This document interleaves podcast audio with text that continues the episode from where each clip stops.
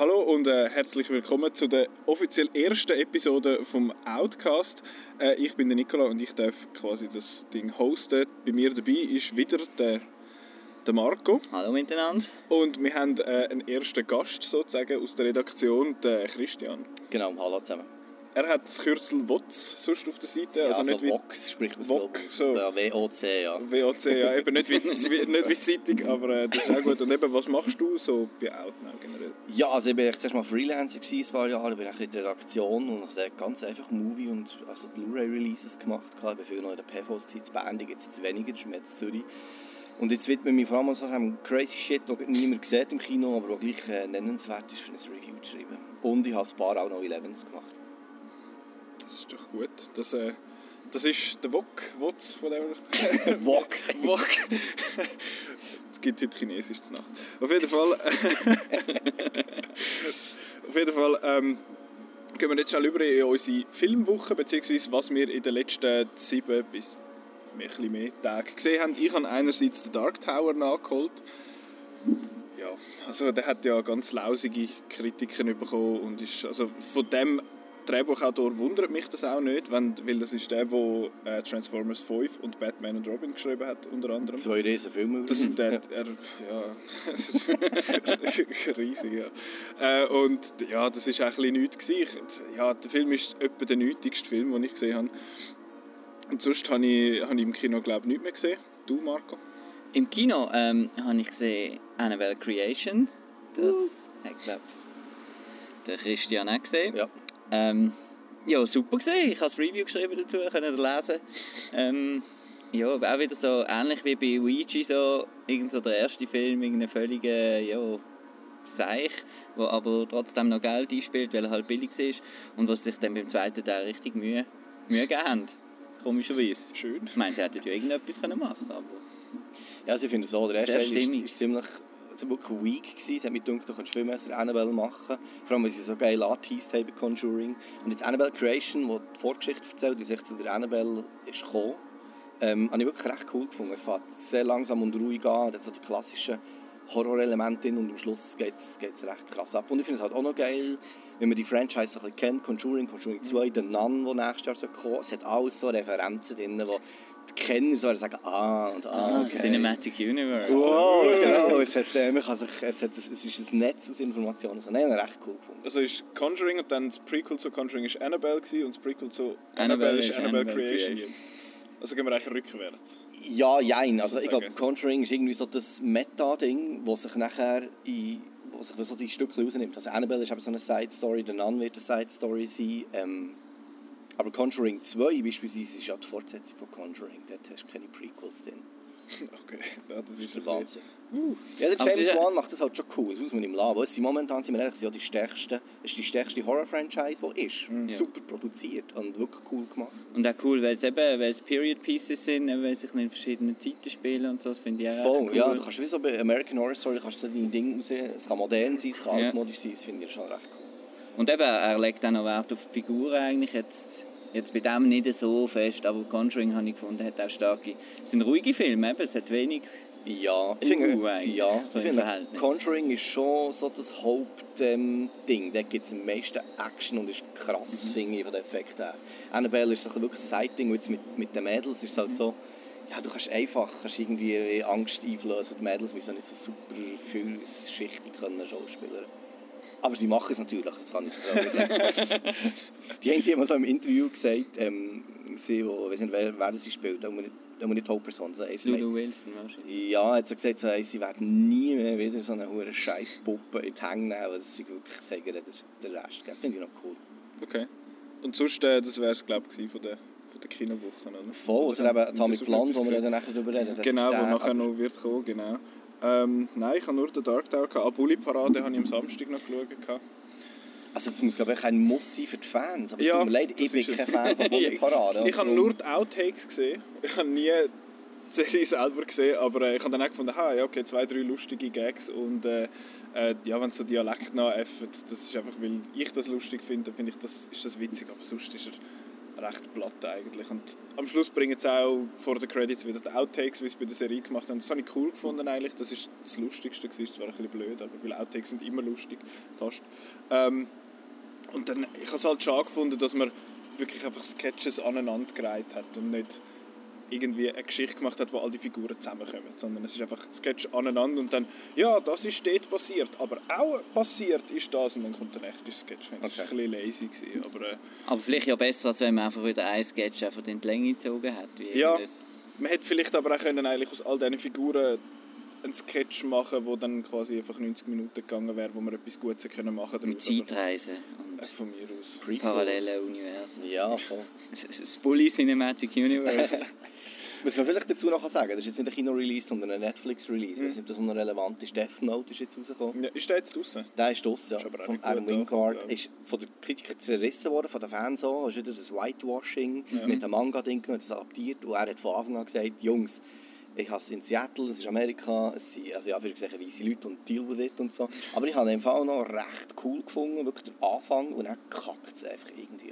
Also er verliert sich in Schön nirgendwo. Also schaut Okay. unbedingt wieder Death Note, wenn ihr die Vorlage kennt. Das ist ja, der, der Anime ist auch auf Netflix, glaube ich, oder nicht? Ja. Und ich bin einfach Fan von, von Adam Wingard. Ja. Ich, im Fall, sorry, ich muss sagen, der Blair Witch, den er gemacht Blair Witch hat, ist das, da könnte man eigentlich einen ganzen Outcast drüber machen. Das ist so geil. Es gibt so geile Theorien, aber die Leute bashen es einfach irgendwie. Okay. So schade. Man muss sich auf Twitter muss er sich hure rechtfertigen. Und Your Next habe ich natürlich auch. Hey, Hammer. Schön. Ja, Gut. und der Guest, aber der kommt ja in unserem Thema vielleicht Genau, der kommt nachher, kommt nachher vielleicht. Ist der von ihm? Damn, son, gut.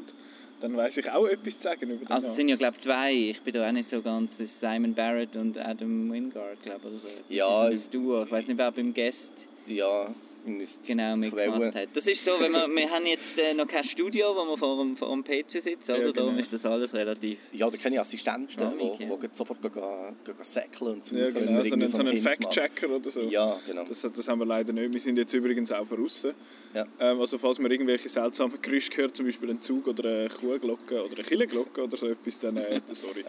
Oder Leute, die schreien, also das ist nicht Walking Dead, das Das ist Dystopie. Es ist, Das äh, ist Downtown Zürich. Genau, was wir alle gesehen haben, äh, ist Atomic Blonde gewesen, letzte Woche, beziehungsweise ich habe ihn gestern gesehen, du glaube auch, Ich auch, ja. Christian. Ja, genau. Und du hast ihn am Freitag gesehen. Freitag. ja. Auf jeden Fall, äh, ja, wir, das ist so ein bisschen, Atomic Blonde so ein bisschen unser Aufhänger für das größere Thema, das nachher kommt, aber jetzt zuerst mal schnell zum Film selber, also ich fange sonst gerade mal an, also ich habe nicht hohe Erwartungen gehabt, aber ich habe mich eigentlich recht gefreut, weil ich finde, John Wick finde ich super, ich habe die mega cool gefunden und der Regisseur ist ja der gleiche, zumindest die Hälfte davon und äh, Stunt-Team und Stunt-Coordinators sind auch wieder die gleichen die 8711 heisst es glaube ich das Studio. Und ich habe mich eigentlich vor allem auf das gefreut und der Style hat mir gefallen und die Ästhetik und das ganze Zeug und Musik habe ich gedacht, das ist sicher, ist sicher noch lässig. Und ja, aber schlussendlich bin ich ein bisschen enttäuscht gewesen, ehrlich gesagt. Weil die Kampfszenen sind cool. Ich meine, der, der, der Kampf dort in, der, wie sagen wir, in diesem Stegenhaus, der ist jetzt nicht John Wick, weil der John Wick ist ein Superheld und vermöbelt all und hat quasi eigentlich fast immer die Oberhand und sie kassiert aber auch mal, sie kommt auch mal über. Und das habe ich eigentlich recht cool gefunden und eben, dass es halt ohne offiziellen Schnitt sozusagen ist, dass es solche maskierte Schnitte dazwischen hat. Ein One-Fake sozusagen. ja, genau, One-Take, es macht einen auf One- Ja, One-Fake. genau. Ich finde es das habe ich recht cool gefunden, äh, aber ja, ich habe dann gedacht, im Vornherein jetzt immer gesagt, ja, der Plot sei nicht so gut. Äh, das ist doch gleich, aber ja, so gleich ist es dann eben doch nicht gewesen, bei einem zwei Stunden, der Film geht fast zwei Stunden und äh, er zieht sich dann schon ein bisschen und ich habe das Gefühl gehabt, ein Film wie der mit dieser Art muss nicht so kompliziert sein. Das muss nicht sein, dass der sieben Twists übereinander schichtet und am Schluss kommst du einfach überhaupt nicht mehr draus. Also so ist es mir zumindest gegangen. Das hat es jetzt einfach gar nicht gebraucht. Was, was sagt ihr zu dem? Also, gerade zu diesem Thema, das grosse Problem bei, diesen, bei vielen Mainstream grossen Filmen und so, ist eben, die Leute sagen immer, ja, lass das Hirn nicht daheim, es ist halt einfach Action und so. Aber das Problem ist, dass die Dinger immer zu viel Plot haben.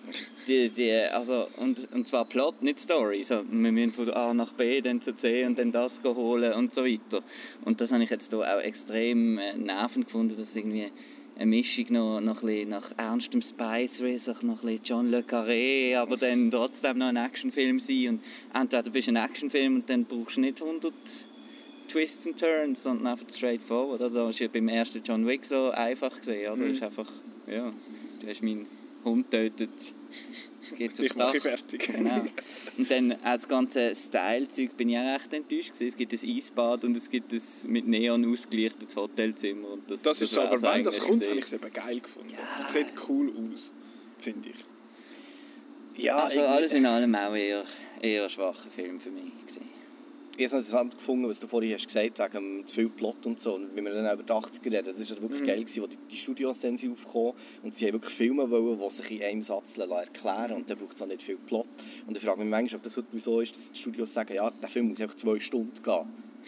Also ich weiß nicht, ob es so ist. Und darum jetzt machen wir noch das hin, und jetzt tun wir noch hier und wir noch da, eben von A nach B. Oder immer das Ost-West, jetzt sagen bei Mhm. Berlin, ist halt das Thema gewesen. Und das habe ich schon so aufgedrückt gefunden, ja. Und ich finde auch, vom Style her, ich finde, der Film hat keinen Style. Er bringt vom Soundtrack her die Lieder, die wir schon hunderttausend Mal gehört haben. Er bringt vom Style her visuell nichts, außer das gritty Berlin. Aber ja, das haben wir in anderen Filmen auch.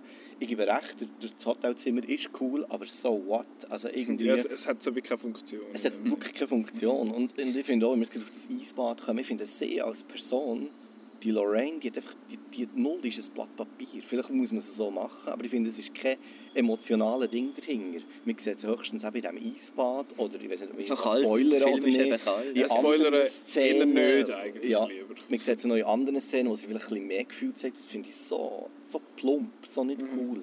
Mir fehlt wirklich der Zugang zu diesem Charakter. Ob jetzt es eben ein Mainstream-Film muss sein oder nicht. Ich finde, du musst irgendwie doch eine emotionale Bindung aufbauen Der Fieber ist mit. Mhm. Dann mit dem James McAvoy Film mit Fieber. Er ist einfach halt... Wo der Dude einfach cool ist. Er ist einfach auch ein hure charismatischer Ja, Darsteller. voll. das ist, ist wohl einfach so. Und es ist, es ist ja so, wie du, wie du sagst, mit dem Ost und West, das habe ich eigentlich noch interessant gefunden. Und ich habe auch das Stilmittel mit dem Sprayen nicht so schlimm gefunden, weil das passt eigentlich, weil die Wahl ist ja versprayt, also da die, die, die Mauer da ist ja versprayt gewesen, aber dass man das dann so oft hat müssen brauchen. Dem das das Geräusch noch vom Schütteln Ja, von der Dose. natürlich. Und das muss nur ja- teilweise im Fall. Meistens haben wir, ich glaube immer, wenn wo, was Directed by Ding Ja. ist so, so wow, in anderen Credits Wow. hast du das nicht gemacht.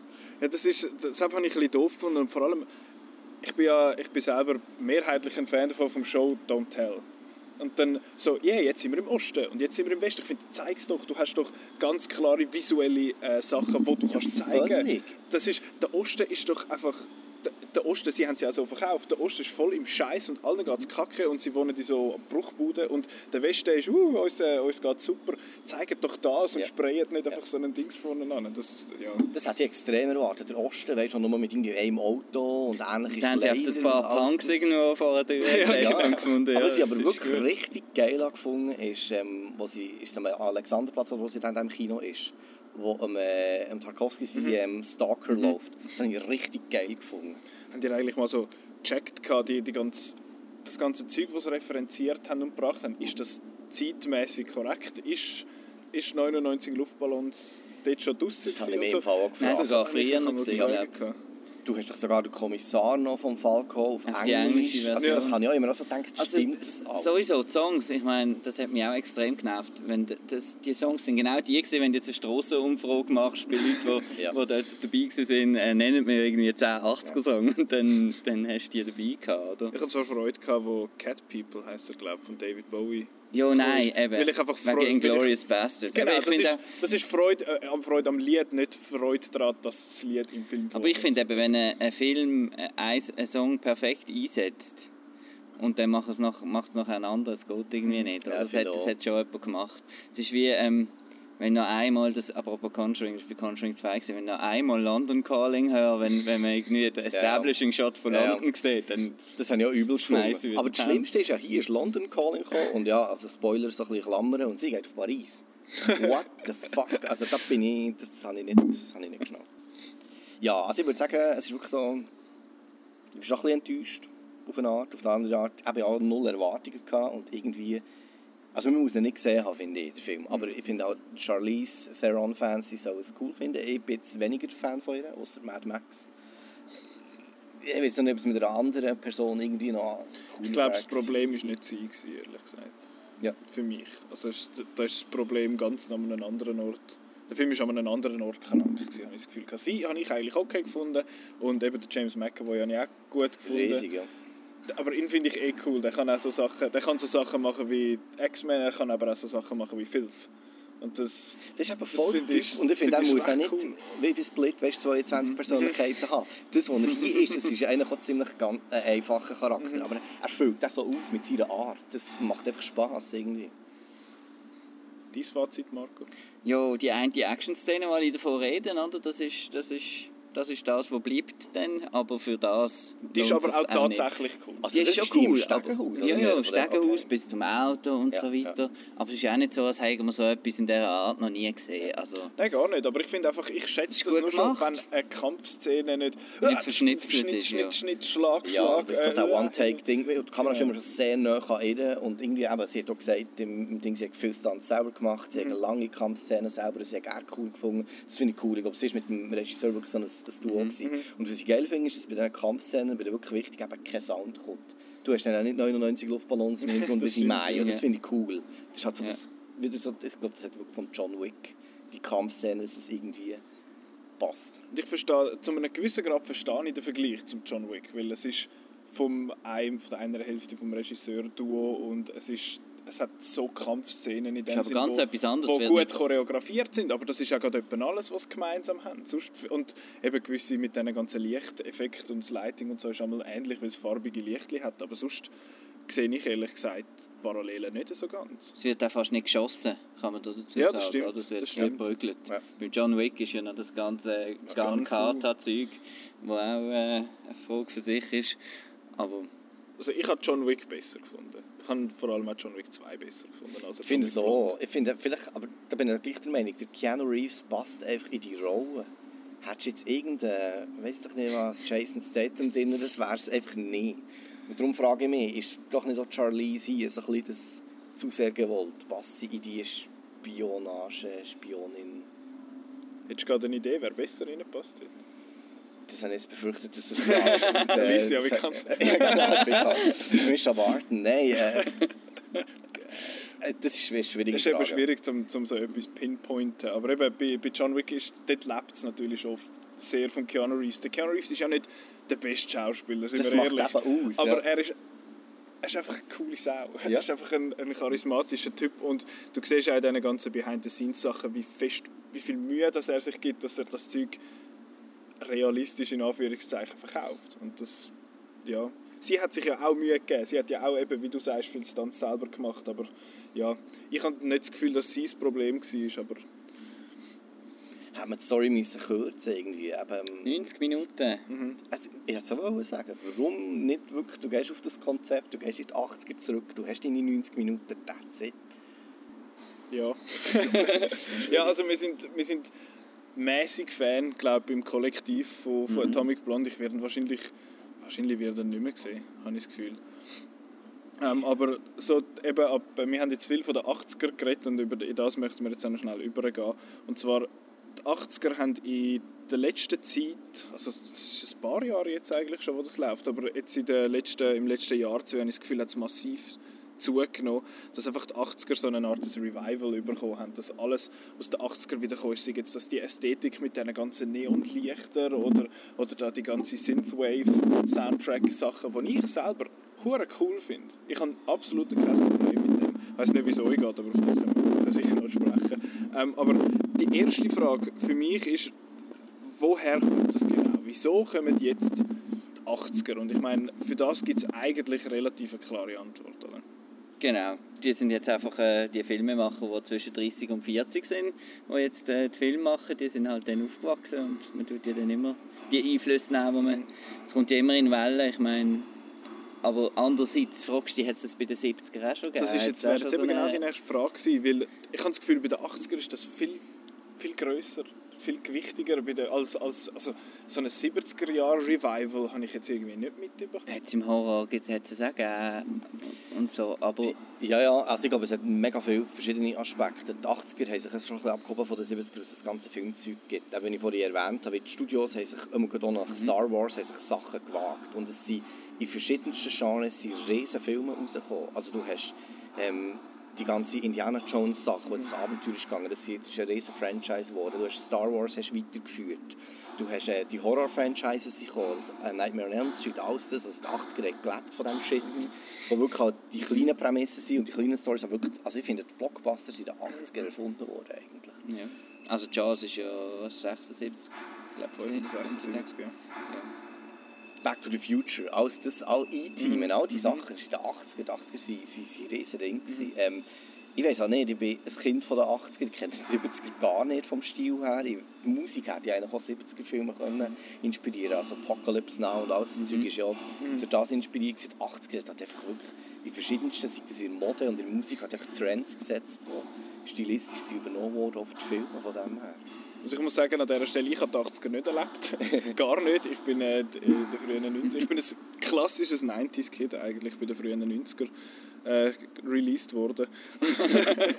und äh, ihr seid ja beide frühe, frühe 80er und ihr habt das ja mehr so erlebt. Und ich frage mich da mal, wenn ich das sehe, wie realistisch ist das Ganze, was wir da abbildet bekommen? Ist das, sind das Sachen, die in den 80er so sind? Oder ist das so, wie man denkt, dass die 80er gewesen sind? Ist es so ein bisschen glorifiziert und quasi eine, so am Schluss wie eine Art, des, äh, wie sagen wir, ein Destillat aus coolen 80er Sachen? Also die türkische Trainerjacke hatte ich schon.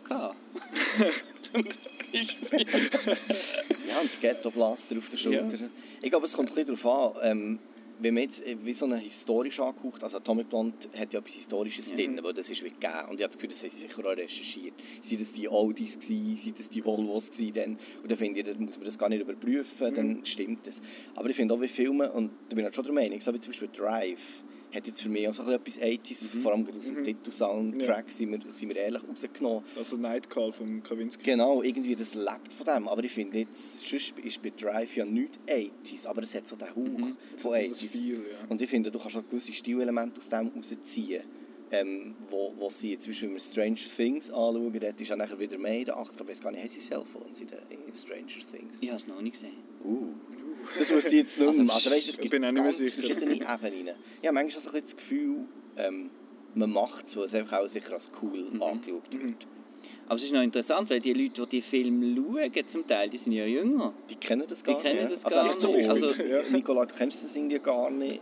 Also ich, habe- eben, ich habe es einfach nicht selber erlebt, aber ich bin durch gewisse, durch gewisse Medien, in dem Sinne, sei es das Film oder sei es das Games, bin ich auch auf die Musik und auf die ganze Ära eigentlich so ein bisschen aufmerksam geworden und, und dann, ja, also dass man das lässig findet, das, das ist ja eh sowieso subjektiv und das kommt ja nicht wirklich darauf an, ob man dort aufgewachsen ist oder nicht. Aber ich denke, das Ganze hat auch mit dem Geschäft, mit der Nostalgie zu tun und dem, Natürlich. und dem Internet halt. Also du hast, du kannst jetzt, wenn du willst, einen Werbespot von MB spielen, wo du dich magst erinnern als Kind, oder kannst du auf YouTube eingeben und dann hast du sofort das Feeling, oder? Und dann ist die Nostalgie auch viel ausprägter, weil du alles wieder kannst haben, sozusagen, oder? Du kaufst wieder die Actionfiguren, kannst einmal auf eBay eintippen, was du früher für Spielzeug gehabt hast und so. Und das hast du ja eigentlich in anderen Generationen nicht können, oder? Wieder so zurück in die Vergangenheit. Ja.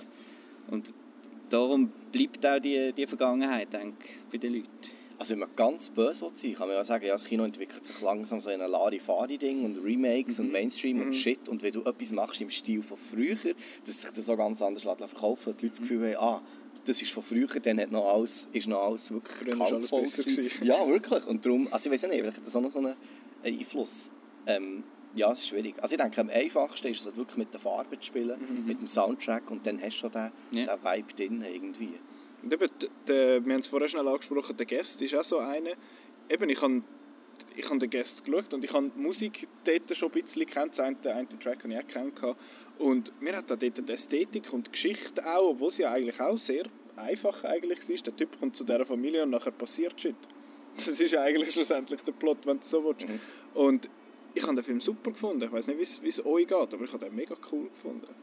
Ich es gibt, es gibt, halt einem, es gibt halt das Gefühl, so ein bisschen vom Heimkommen, oder? Wenn du so einen so eine, so eine Sound wieder hast und so. Ich meine, Commando zum Beispiel, jetzt aus unserem Ding mit dem Steel Drum Soundtrack und so. Aber das Lustige ist, damals habe ich das, habe ich das furchtbar gefunden, oder? Habe ich gefunden, nein, es müsste jetzt so ein coolerer, also wenn ich dann in den 90 gesehen habe, müsste jetzt so ein coolerer Hans Zimmer Score dahinter sein, dann wäre es cool. Und jetzt habe ich richtig Freude an so, an dem Steel Drum Score. Das ist ja eh eigentlich... Eben, es ist so... Das ist ja eher ein seltsames Phänomen eigentlich. Das habe ich ja auch, wenn ich gewisse Sachen höre aus den 90ern, finde yes, dort, dort, dort mal gefunden, so ein Scheissdreck. Und dort findest du, ah, weißt du noch, dort mal.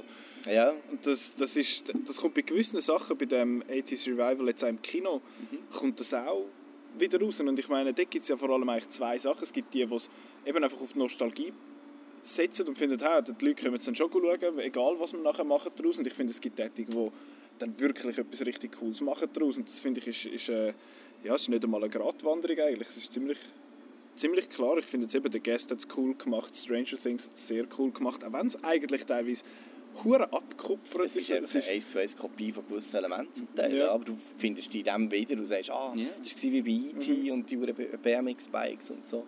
Aber ein ähm, Beispiel, das wir nie erwähnt haben, das finde ich super, das ist Donnie Darko.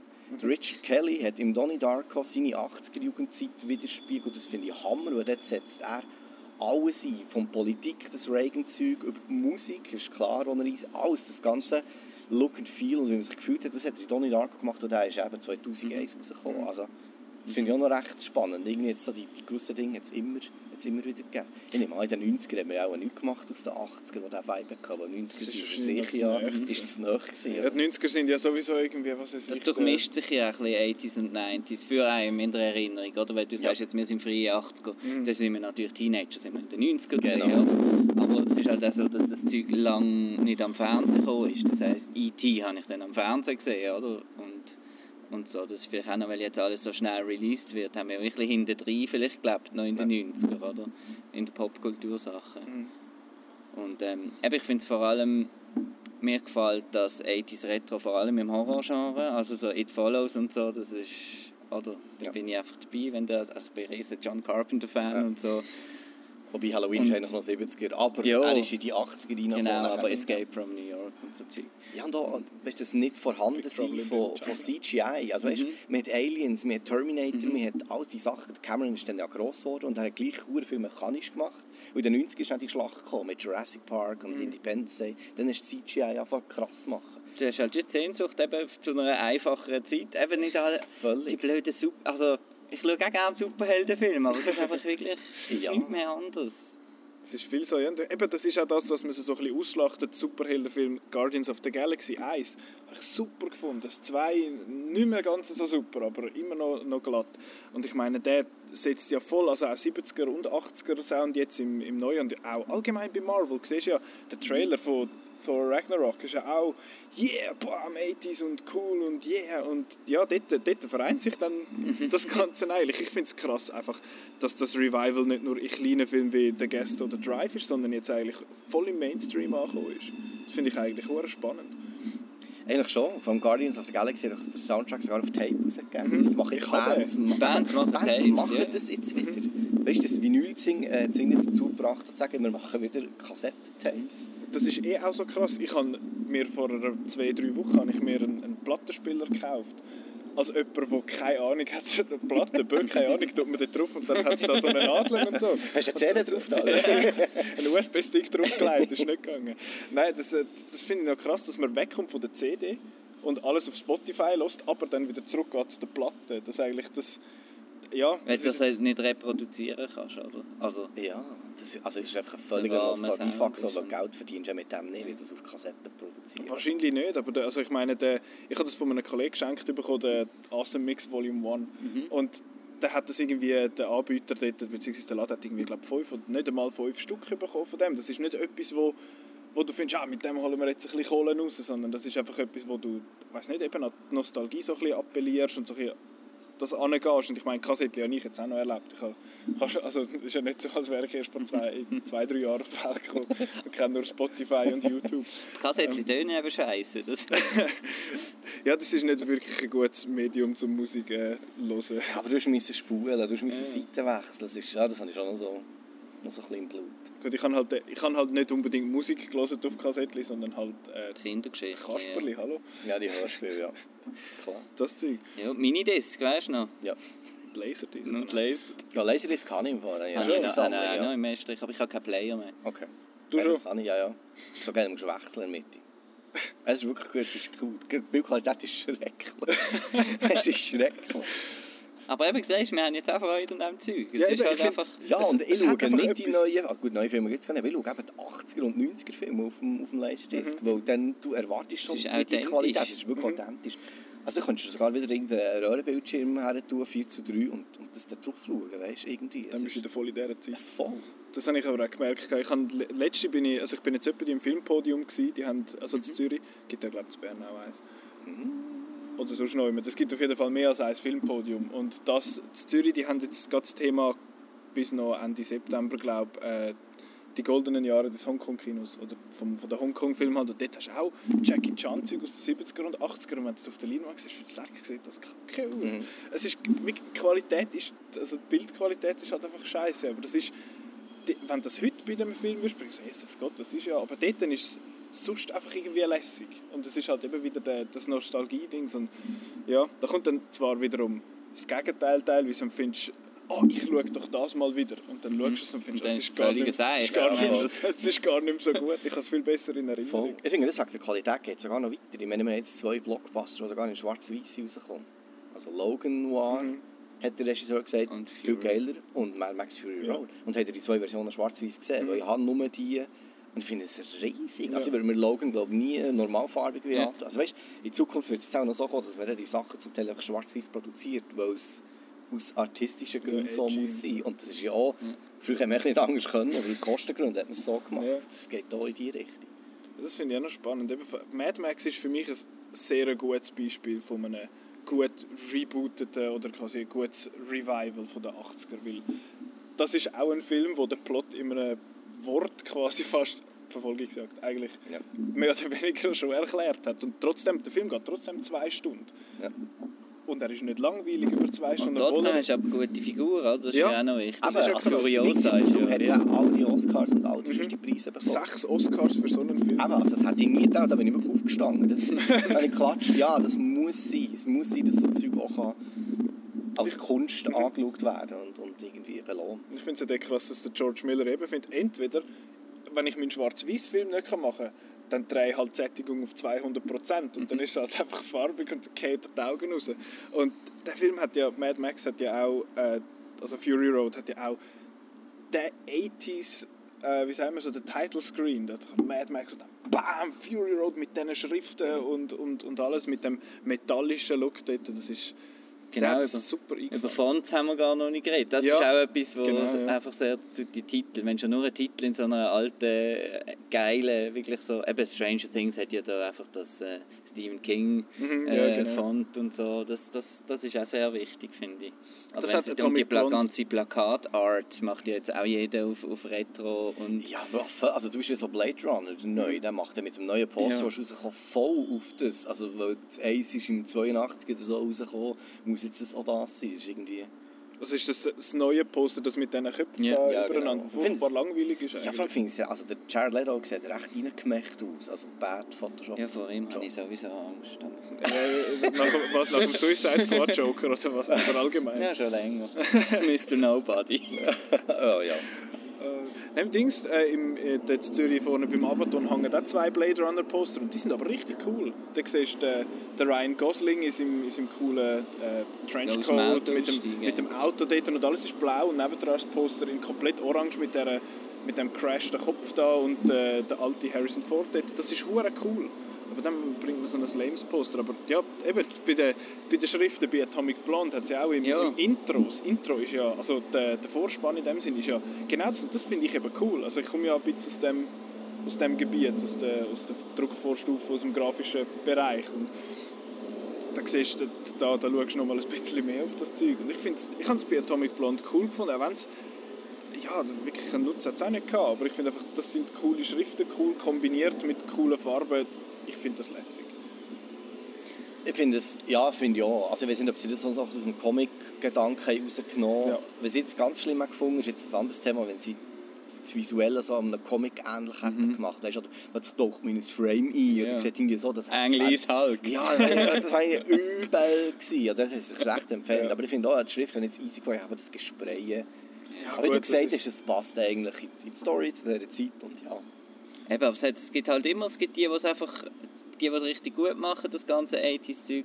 Und dann gibt es einfach die, die es einfach eben zu plakativ machen, wie jetzt hier eben beim Atomic Blonde die Songauswahl, oder? Das ist, das ist dann so auf da... Also eben, es ist, es ist ja nicht so, dass es schlechte Songs wären. Es sind ja coole Songs. Ja, und das ist eben ja, wahrscheinlich... immer die gleichen. Ja, es ist immer also, so viel es wäre das, fast ja. so, als würde irgendwie die neue deutsche Welle oder zu dieser Zeit, also Deutschland auf drei, vier Songs. Weißt du, es ist genauso wie man die Schweiz zeigt und es geht um Uhren. Ja. Ja schon, ah, oder um Schocki oder, Oder um so. Banken, Ja, ja. oder um Banken. Genau, das ist ja, immer so, ah, das, ja. Ja, mein Kollege hat äh, giggelt, was gesagt hat, hey, ist in einer Schweizer raus. Hi, Schweiz! Aber ja, ja, da, ja, ich weiß nicht. Aber da lachen die Leute jedes Mal Ja, im Kino, wenn immer sie wenn nur die Schweiz, Schweiz Schweiz hören. ja. aber, Aber das ist, zurück glaub, das äh, begriff ich ja nicht ganz, Ja. wieso. Gut, teilweise habe ich, teilweise habe ich auch Freude. Ich finde es lässig, weil wir, sind, wir in der Schweiz sind ja nicht so präsent in Film allgemein. Und darum finde ich es einmal noch witzig, wenn, wenn, du so ein bisschen, wenn du so ein bisschen etwas siehst, was du halt kennst, findest du, ah, da bin ich mal Wenn der durchgelaufen. Leo aber- DiCaprio vor einem Bluescreen von, von Genf sitzt oder so. Aber was ist das gewesen, der Ding? Gut, Fincher hat ja bei Girl with the Dragon Tattoo. Hat er ja gedreht. Also Stolder Das ist Stolder und hier Bahnhof ist Bahnhof. Das ist ja so ein Moment, wo ich sage, oh, oh, oh, weil er hat es wie ernst gemeint. Es ist nicht, es kommen Uhren vor oder so. Aber ja, das sind Glimpses in diesem Ja, Film. aber das ist ja nochmal ein, eigentlich ein ganz anderes Ganz ein Thema. anderes Thema, aber obwohl Girl with the Dragon Tattoo kann man auch gewisse 80s-Optik andingseln. Mhm. Wegen dem ganzen Hacker-Zeug, also ist ja mehr 90s. Hacker. Hackers, gibt, Angelina Jolie. Ich weiß nicht, wie viele Filme gibt es, wo Hacken irgendwie realistisch oder gut darstellen? Ja, Matrix, oder?